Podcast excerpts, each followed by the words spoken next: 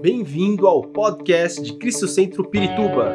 Para ficar sabendo sobre tudo de nossa igreja, acesse cristocentro.org.br ou siga-nos através do Facebook e Instagram como Cristo Centro Pirituba. Você também pode ver essas e outras pregações no formato vídeo em YouTube barra Cristo Centro Pirituba Oficial. Seja bem-vindo à nossa casa apostólica. Esse mês nós, nós, o nosso tema será Quem enviarei? É um tema bastante interessante, porque é uma pergunta que Deus faz, que Deus fez e que Deus faz. Quem enviarei? Quem há de ir por nós? Quem vai me representar? Né? Quem vai no meu nome?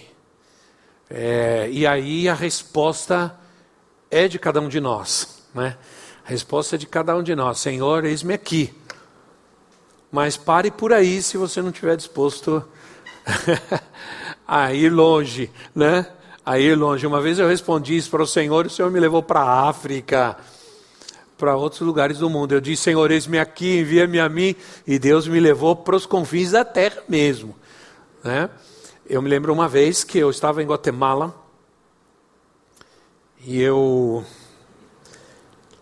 eu foi um tempo que nós fomos com a profetisa e eu como missionários, e uma vez, um, logo no começo, um pastor me levaram para uma aldeia longe, umas quatro horas de viagem da capital, a gente morava na capital, e nós fomos. E era, uma, era um povoado lá, era um povoado, um pueblo. É, Guatemala tem mu muitos pueblos, muitos povoados, porque na época da guerrilha, foram muitos anos de guerrilha, de guerra civil, guerrilha. Os guerrilheiros, eles atacavam uh, os povoados, né? E esses povoados, eles que eles faziam? Eles entravam lá na selva, lá na montanha, lá no... porque eles fugiam dos ataques dos guerrilheiros e eles entravam nas montanhas e nas florestas.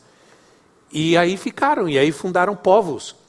E às vezes era difícil chegar aí, a gente chegava na estrada e tinha que caminhar 8, 9, 10 quilômetros para chegar nesses povoados. E quantas vezes eu fiz isso?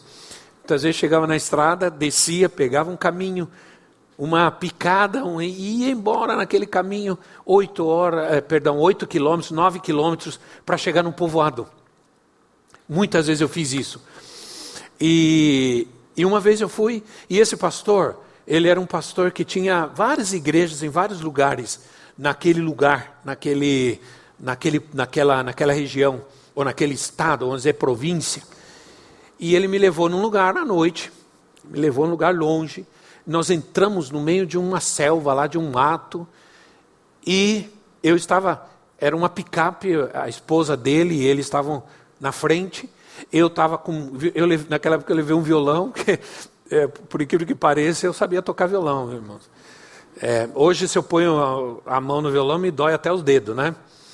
Mas eu fui, eu, eu era determinado. Antes de ir para Guatemala, comprei um método e aprender a tocar violão. E aí eu fui para. Eu estava com violão, com a Bíblia, e a picape caiu num buraco, caiu num barranco. E eu fui jogado longe, no meio do mato, com violão e tudo. E por incrível que pareça, o violão não quebrou. E nem eu me quebrei também. E o pastor disse assim para mim: lembra que é um lugar que não tem luz, tem nada, meio do mato escuro. O pastor falou para mim: olha, está vendo aquela luzinha lá longe, lá longe tinha uma luzinha. Ele falou: vai lá, vai lá e avisa que eu estou aqui, manda, eles vão mandar alguém aqui para me atender. Aí eu me limpei tudo, peguei o violão e comecei a andar naquele mato. Aí ele falou para mim: não, vai para a direita, porque tem um barranco e tem um lago aí. Se você cair aí, a gente não te acha mais. Aí eu comecei a andar no meio daquele mato e eu olhava para cima e via as estrelas. E eu perguntei assim: Senhor, o que, que eu estou fazendo aqui? O que, que eu estou fazendo aqui? Nesse... Se eu me perder aqui, nunca mais ninguém vai me achar. E eu, eu, quero voltar para casa, quero ver minha esposa, minha filha. E eu falei, Senhor, Senhor, tem misericórdia. Aí eu fiquei pensando, por que, que eu fui responder? Quando o Senhor perguntou, a quem enviarei? Por que, que eu fui responder? Aqui eu estou.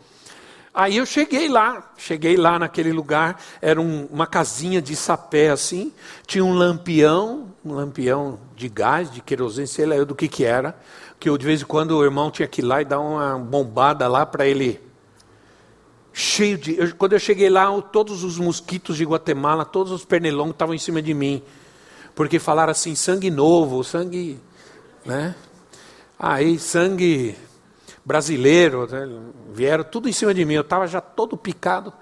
Quando eu cheguei lá, lembra que não tem telefone, não tem internet, não tem WhatsApp, não tem nada. Eu simplesmente saí do meio do mato e apareci. Certamente eles pensaram que era um anjo, que era ou um demônio, talvez, né? Não sei. Ou uma assombração, quem sabe? Eu apareci, ficaram todos olhando para mim, diferente de todos eles, ficaram todos olhando para mim. E eu expliquei o que tinha acontecido. Olha, o pastor Francisco, o pastor Vitor está lá, picape caiu lá. Aí tinha oito pessoas, três foram para lá, ficaram cinco. E aí eu preguei para cinco pessoas, e os bichos comendo, os pernilão comendo, chupando todo o meu sangue. E eu perguntava, Senhor, o que, que eu estou fazendo aqui? Por que, que eu fui responder?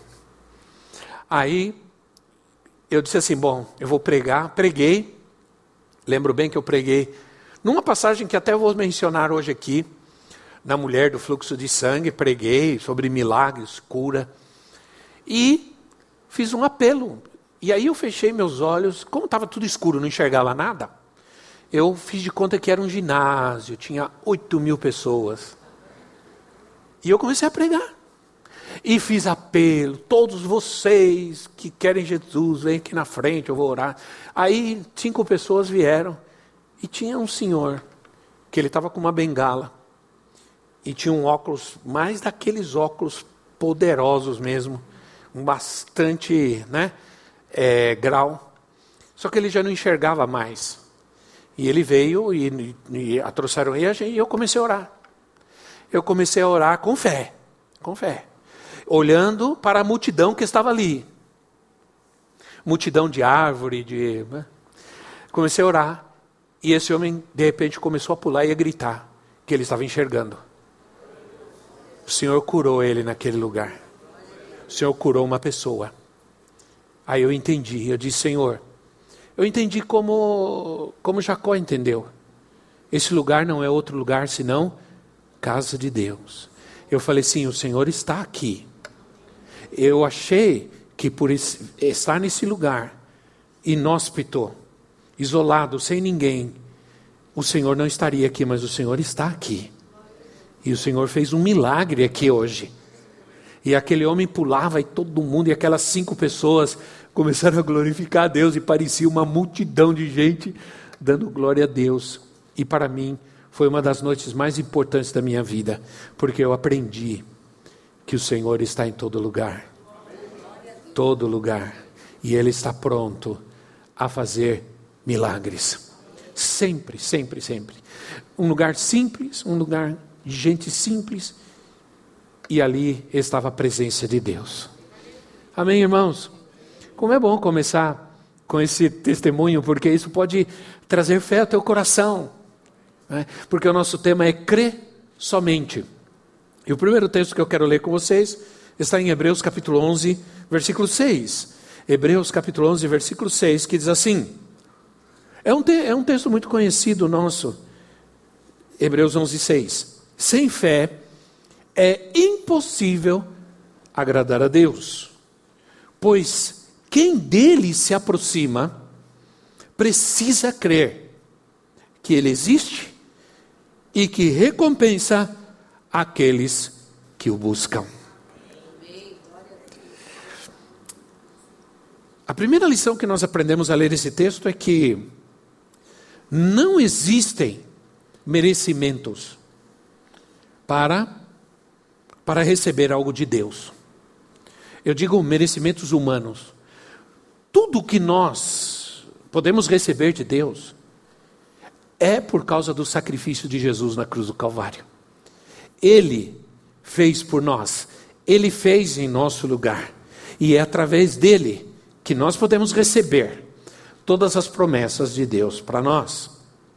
A única coisa que Deus quer de nós, porque Todas as nossas bênçãos estão em Cristo. Nós aprendemos que a nossa autoridade está no reino de Deus, nossa provisão está no reino de Deus, as nossas bênçãos estão no reino de Deus. E tudo que nós precisamos está em Cristo e no seu sacrifício na cruz do Calvário. A única coisa que Deus quer de nós é fé. Diga comigo, é fé. fé. Há anos atrás, eu ouvi alguém dizer essa frase. Deus não faz acepção de pessoas, mas Deus faz acepção de fé. Por isso diz: sem fé é impossível agradar a Deus. Então, quem tem fé, agrada a Deus. É óbvio. É uma premissa, é uma premissa. Então, há várias passagens no, no Novo Testamento que nos mostram como é importante buscar o Senhor com fé. Como é importante buscar o Senhor com fé, crendo que Ele pode fazer. Ele pode. Diga, Ele pode. Ele pode. Aleluia. Vamos começar falando sobre um paralítico e seus amigos. Lembra dessa passagem? O paralítico e seus amigos. Quatro homens tinham um amigo paralítico. E eles decidiram que eles iam levar esse paralítico para Jesus curá-lo. Não preciso dizer para vocês que esses homens tinham fé porque eles queriam levar esse homem, esse seu amigo paralítico, para Jesus curá-lo.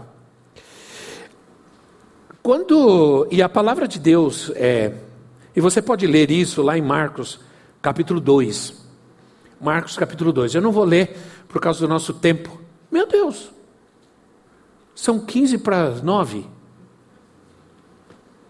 Me explica isso, irmãos. Por que, que Parece que quando a gente está aqui a hora passa mais rápido. Para vocês não, mas para mim passa, né? Não sei se para vocês também. Tomara que para vocês também. Porque quando a coisa está chata, demora. Quando está boa, a gente não percebe, né? eles levaram para Jesus. E como, quando eles chegaram, tinha uma multidão. Jesus estava numa casa e tinha uma multidão. Eles disseram, eles não disseram, bom, é impossível, nós não vamos conseguir, nós não vamos conseguir chegar lá, nós não vamos conseguir esses homens subiram no telhado da casa, fizeram um buraco e desceram para ler. Parece simples, falando assim, mas imagina toda a trabalheira que deu. Subir no telhado carregando um, um paralítico, subir no telhado, fazer um buraco, descer com uma corda do cara lá no meio da casa. Imagina todo o trabalho e todo o esforço. E a primeira atitude de Jesus, eu imagino que Jesus, todos que estavam dentro da casa, se assustaram vendo um paralítico, um homem descendo numa maca no meio da casa. Quando Jesus viu isso, a primeira atitude de Jesus foi é, foi perdoar os pecados desse homem. É Marcos 2,5 diz assim: Marcos 2,5: Vendo a fé que eles tinham, Jesus disse ao paralítico: Filho, os seus pecados estão perdoados. Olha só, analisemos esse texto. Vendo a fé que eles tinham, não o paralítico, mas eles. Bom, pode ser que o paralítico esteja incluído nisso, mas a gente vê que a atitude foi daqueles quatro homens. Você precisa entender uma coisa: se você for uma pessoa de fé e você crer, você pode trazer os milagres de Deus para tua casa e para tua família e para aqueles que estão ao teu redor. Porque Jesus olhou para a fé daqueles homens. E, e, e tudo indica que a doença desse homem é resultado do seu pecado. Porque Jesus disse: os teus pecados estão perdoados. E nós aprendemos aqui que o pecado, ele é um impedimento para o milagre. Jesus, antes de fazer o milagre, Jesus perdoou os pecados daquele homem. Porque Jesus não queria é, sarar aquele homem, curar aquele homem, e que ele continuasse vivendo no pecado. Não é esse o propósito de Deus. Deus quer tratar com a nossa vida para que a gente não continue vivendo em pecado. Para Deus é mais importante não viver em pecado do que não viver doente. Por quê? Porque você pode ir doente para o céu, mas com pecado você não vai. Entende? Ora, vendo a fé que eles tinham, Jesus perdoou os pecados daquele homem. Isso, indica que Deus me cura Algumas vezes pela sua misericórdia, outras vezes precisamos nos arrepender. Vou repetir. Muitas vezes Deus nos cura por causa da sua misericórdia. Nós não merecemos, mas Ele é misericordioso. Outras vezes, nós precisamos nos arrepender para que alcancemos o milagre e a cura do Senhor na nossa vida. Fé e arrependimento são inseparáveis. Você não pode separar fé de arrependimento. O Evangelho de Cristo simplesmente é: arrependei-vos e crede no Evangelho. Arrependei-vos e crede no Evangelho. Arrependei-vos e crede no Evangelho. Entende? O arrependimento e fé tornam o Evangelho de Jesus Cristo uma realidade em nossas vidas, tornam o Evangelho de Jesus Cristo poderoso na nossa vida para nos salvar e nos libertar. Arrependimento não é algo que eu faço uma vez só na minha vida, me arrependo uma vez só e depois. Não. Arrependimento é algo que eu preciso viver cada dia. Acordar de manhã arrependimento, ir dormir à noite arrependido, levantar arrependido, andar arrependido, andar crendo, porque eu arrependi. Essa atitude, ela me mostra que eu ter um coração arrependido é reconhecer a minha fraqueza, a minha debilidade, a minha insuficiência, mas não somente isso, é reconhecer a bondade e a misericórdia de Deus todos os dias em nossa vida. Eu vou te dizer uma coisa muito importante, irmão, muito importante. Se eu reconheço que Deus me castiga, eu vou ter medo de Deus. Mas medo, até o dia, olha, Medo, todo, às vezes o filho tem medo, mas mesmo assim ele faz coisa errada, sim ou não? Sim ou não? O filho tem medo, mas ele faz coisa errada.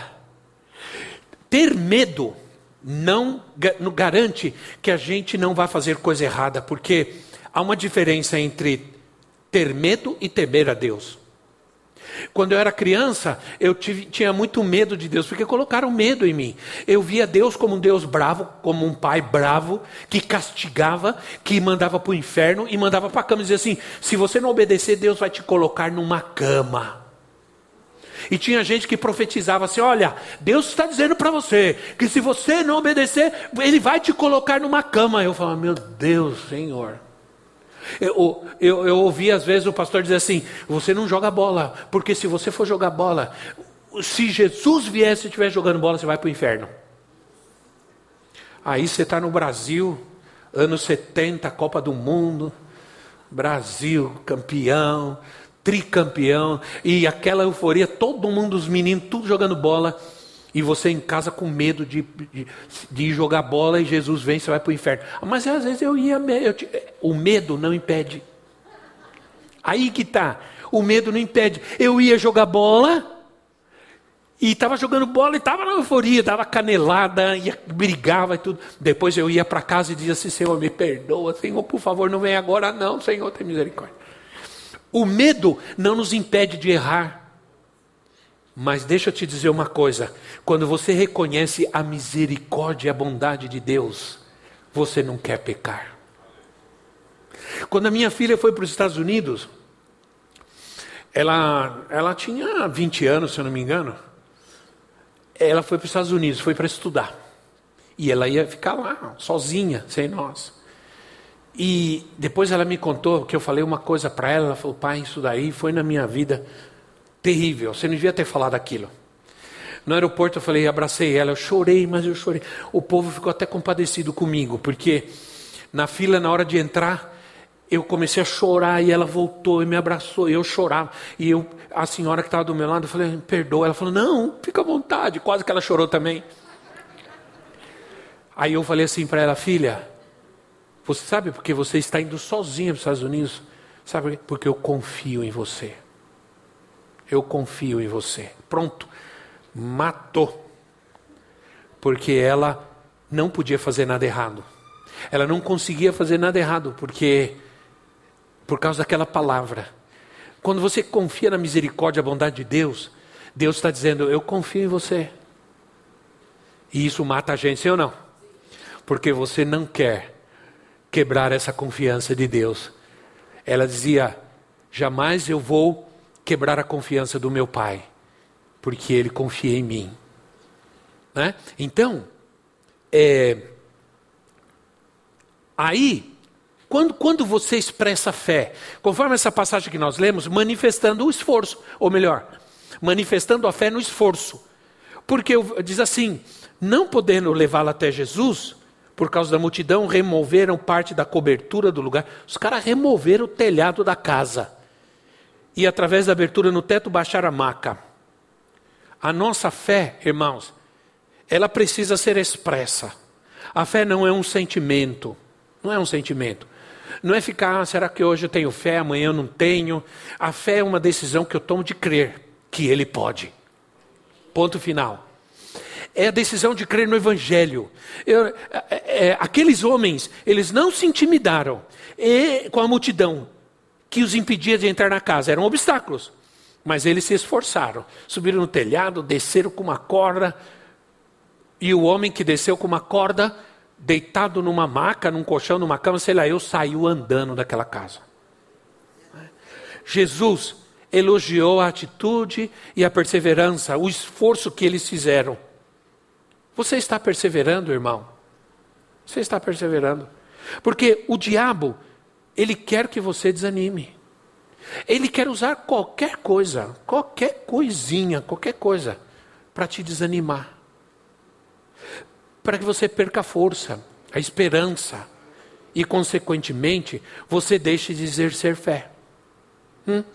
Embora você tenha fé, você deixa de exercer essa fé porque você se cansa, você se desanima, você vê os obstáculos, você vê as dificuldades e isso vai te desanimando, vai te afetando. E chega um momento sem perceber, você não está mais exercendo fé e a, a incredulidade ela começa aqui na mente. E depois ela se traduz em atitudes, em comportamentos que são contrários. Há um texto que nos ensina muito isso, e eu não vou lê-lo porque é, é, grande e não vai dar tempo, nosso tempo, misericórdia. Marcos capítulo 5, leiam depois como lição de casa, ok? Notem aí como lição de casa, o apóstolo está dando uma lição de casa para vocês. Leiam depois, Marcos capítulo 5, versículo 21 a 42. É um texto longo, por isso não vamos ler, mas é uma história que nos mostra duas atitudes de fé. Um homem chamado Jairo que era um homem importante, ele procura Jesus e ele diz assim: Senhor, vem até minha casa, porque minha filha está morrendo. Ela está morrendo, presta atenção, ela está morrendo, mas vem, põe a tua mão sobre ela e ela viverá. Isso é fé. Ele não diz, Senhor, vem, minha filha está morrendo, vem, Senhor, quem sabe, se o Senhor achar, se o Senhor quiser, talvez não. Ele diz, Senhor, vem, põe a tua mão e ela vai ser curada. Isso é fé. Aí diz a palavra que Jesus se levantou e saiu com ele. E foi com ele.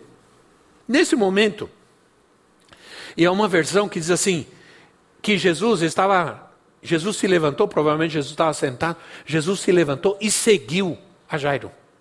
É a única vez na Bíblia que Jesus segue alguém.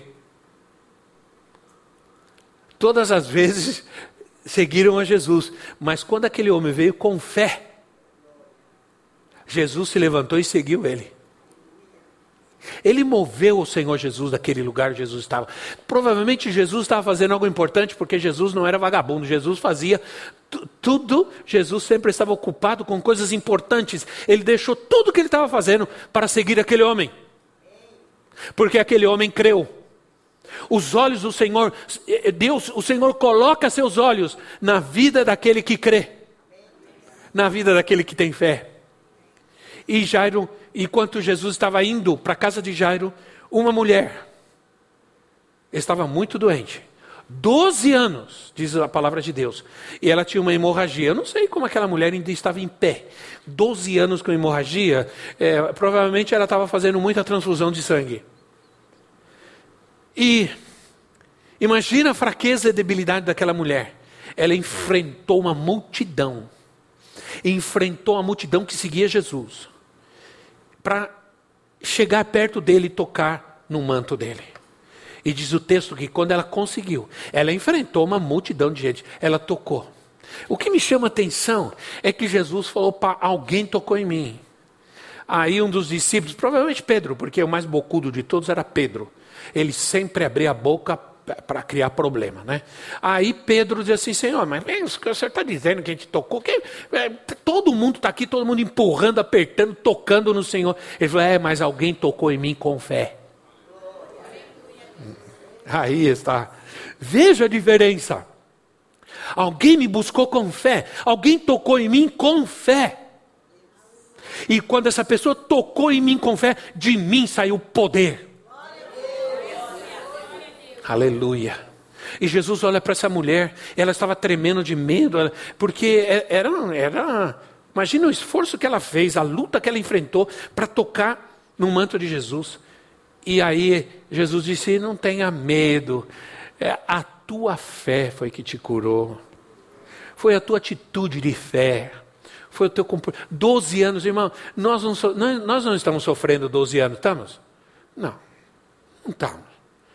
Fala a verdade. Ainda não. Então aguenta firme. Tá, falta pouco. o tempo não é nosso, ele é de Deus. E era aquele momento, era um momento de aquela mulher, ao tocar no Senhor, ser curada. Aí, Jesus continua o caminho. Aqui é importante. Jesus continua o caminho. Quando Jesus estava indo no caminho com Jairo para casa dele, vem alguém e diz assim: não incomode mais o mestre, a tua filha morreu. Aí Jesus, olha só, Jesus olhou para Jairo e disse assim: Jesus olhou e disse assim: Não tenha medo, tão somente continue crendo. O que o Senhor disse para Jairo? O, o Senhor disse assim: continue crendo. Porque quando essa pessoa chegou e disse assim: Não incomode mais o mestre, tua filha morreu, essa é a voz do diabo. Essa é a voz do diabo.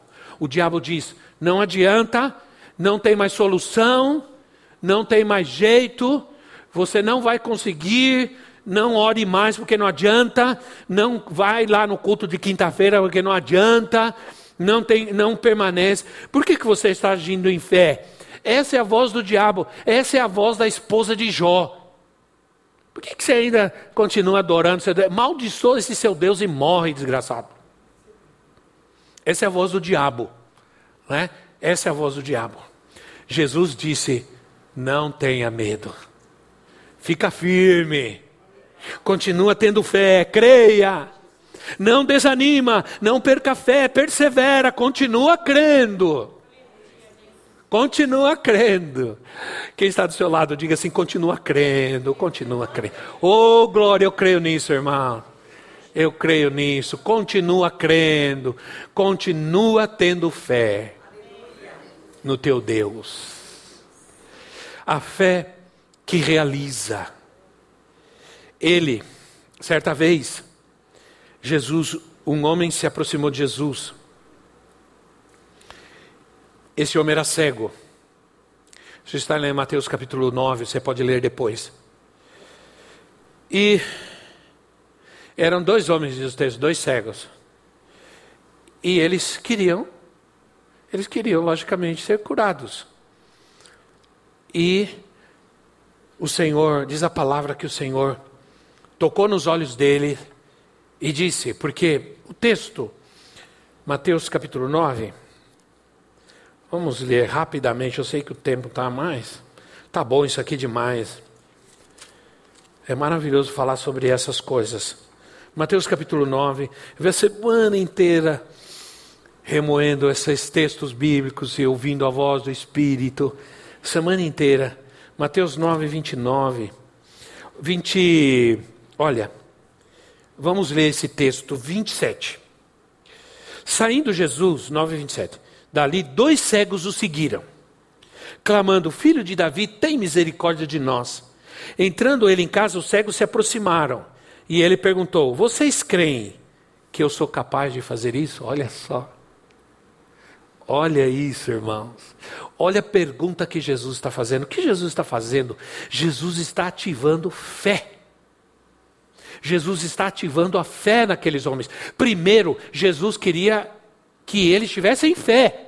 Que eles expressassem fé para curá-los. Então, é, eles disseram, responderam: Sim, Senhor. Sim, Senhor. Nós, quer dizer, nós cremos que o Senhor pode. Aí o Senhor, sabe o que o Senhor respondeu? O Senhor disse assim: tá bom, então seja feito segundo a fé que vocês têm. E eles foram curados. Não é impressionante? Seja feito segundo a fé que vocês têm. E eles tinham fé naquele momento suficiente para receber o milagre do Senhor. Ore, ore, ore, ore, ore, clama, clama, clama, até você sentir que tem fé suficiente para crer no milagre do Senhor na sua vida. Então, aqueles homens, eles persistiram, eles foram atrás de Jesus. Jesus ia, eles iam atrás de Jesus. Jesus entrou numa casa, eles entraram também e ficaram no pé do Senhor até receber o milagre. Olha, outra vez aqui a gente vê perseverança, persistência. Eles buscaram a cura e o seu milagre. Muitos, olha, tem muitos creem que, olha, muitos creem que Jesus, que Jesus é, pode curar. Mas muita gente, muita gente duvida que ele quer curar. Esse é o grande problema.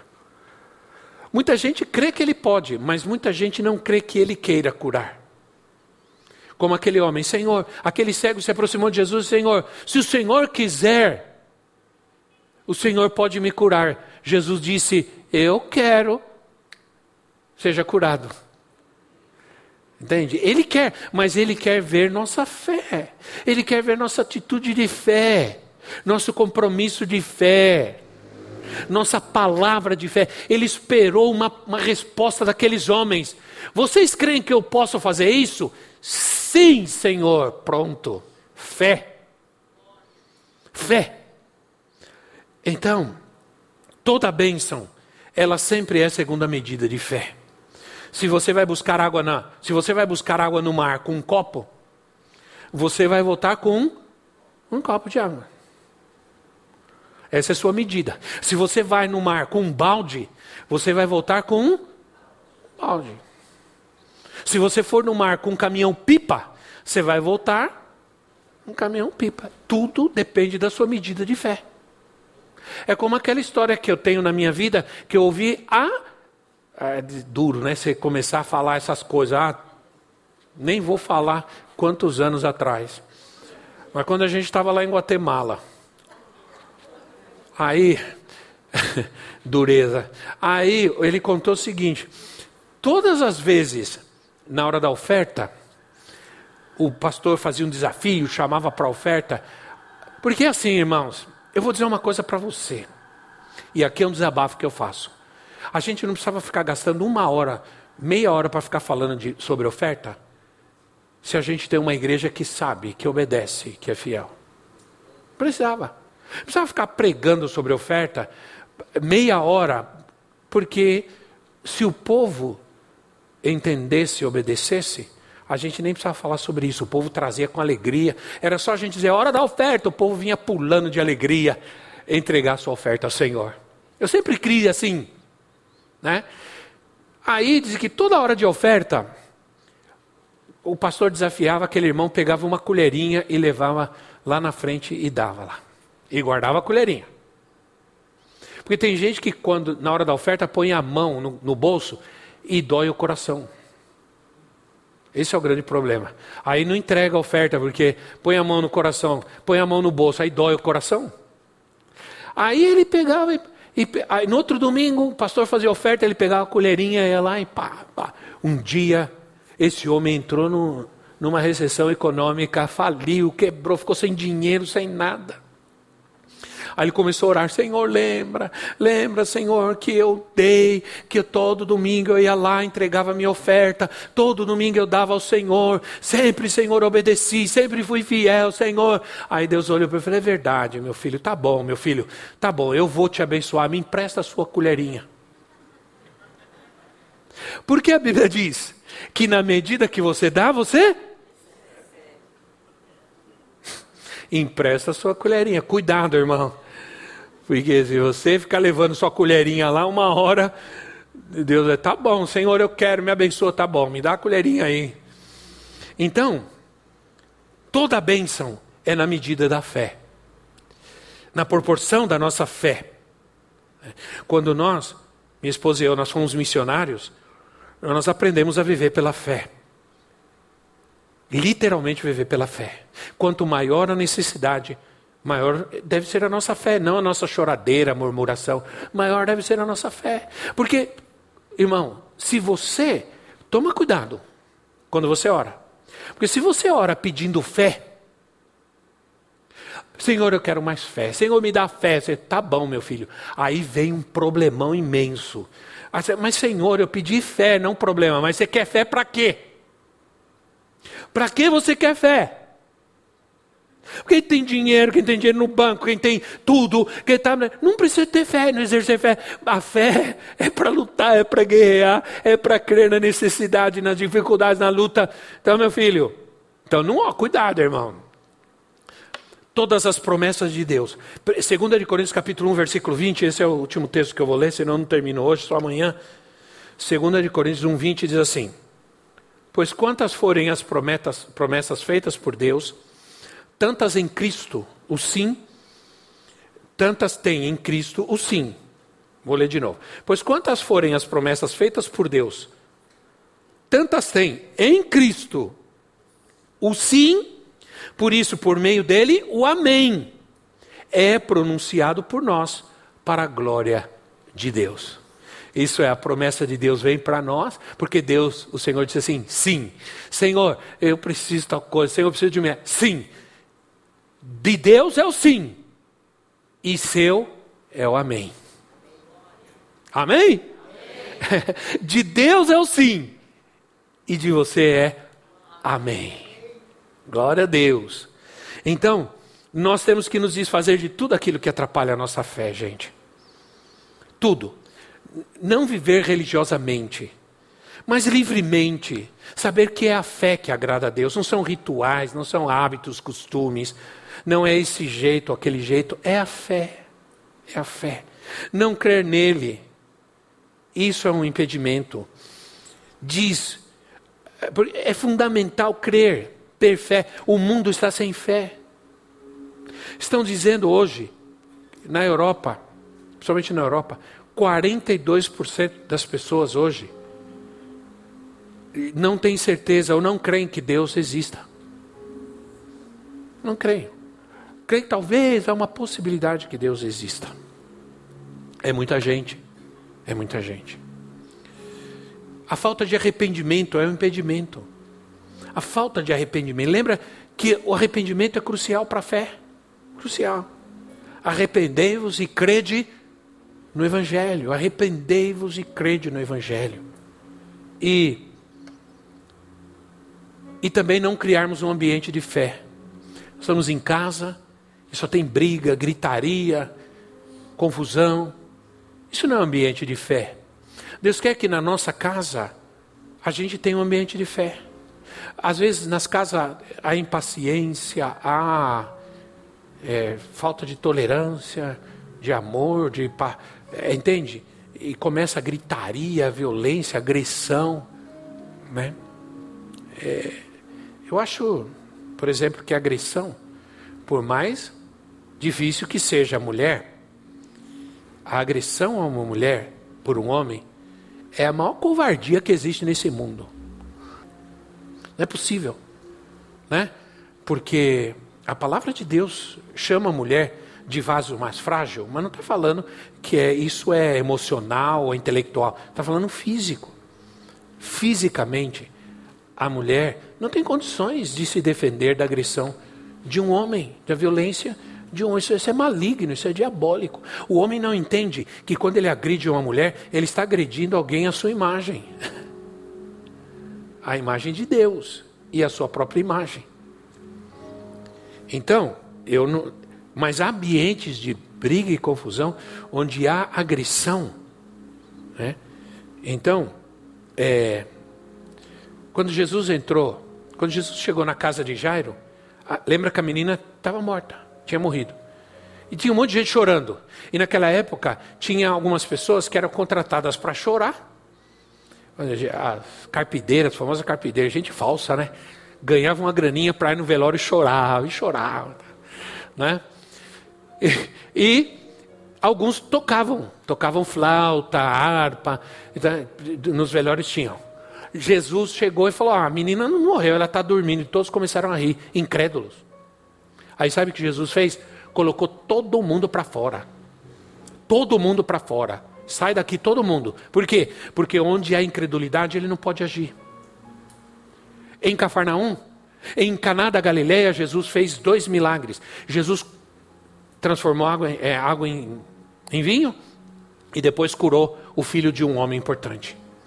Caná era um lugar, um ambiente maravilhoso de milagres. Mas, por exemplo, em Cafarnaum, Jesus não pôde fazer milagres. Por quê? Porque ali as pessoas não criam, eram incrédulos. Então, gente, vamos crer. Eu creio. Diga, eu também creio. Se você crê, eu creio, nós cremos, tudo é possível aquele que crê. E nós ainda vamos poder fazer coisas grandes para o nosso Deus coisas maravilhosas ainda vai acontecer. Se simplesmente a gente crer. Vamos nos colocar em pé. Esperamos que esta mensagem tenha te inspirado e sido uma resposta de Deus para a sua vida. Quer saber mais sobre Cristo Centro Pirituba? Siga-nos nas redes sociais no Facebook, Instagram e YouTube, ou visite nosso site em cristocentro.org.br.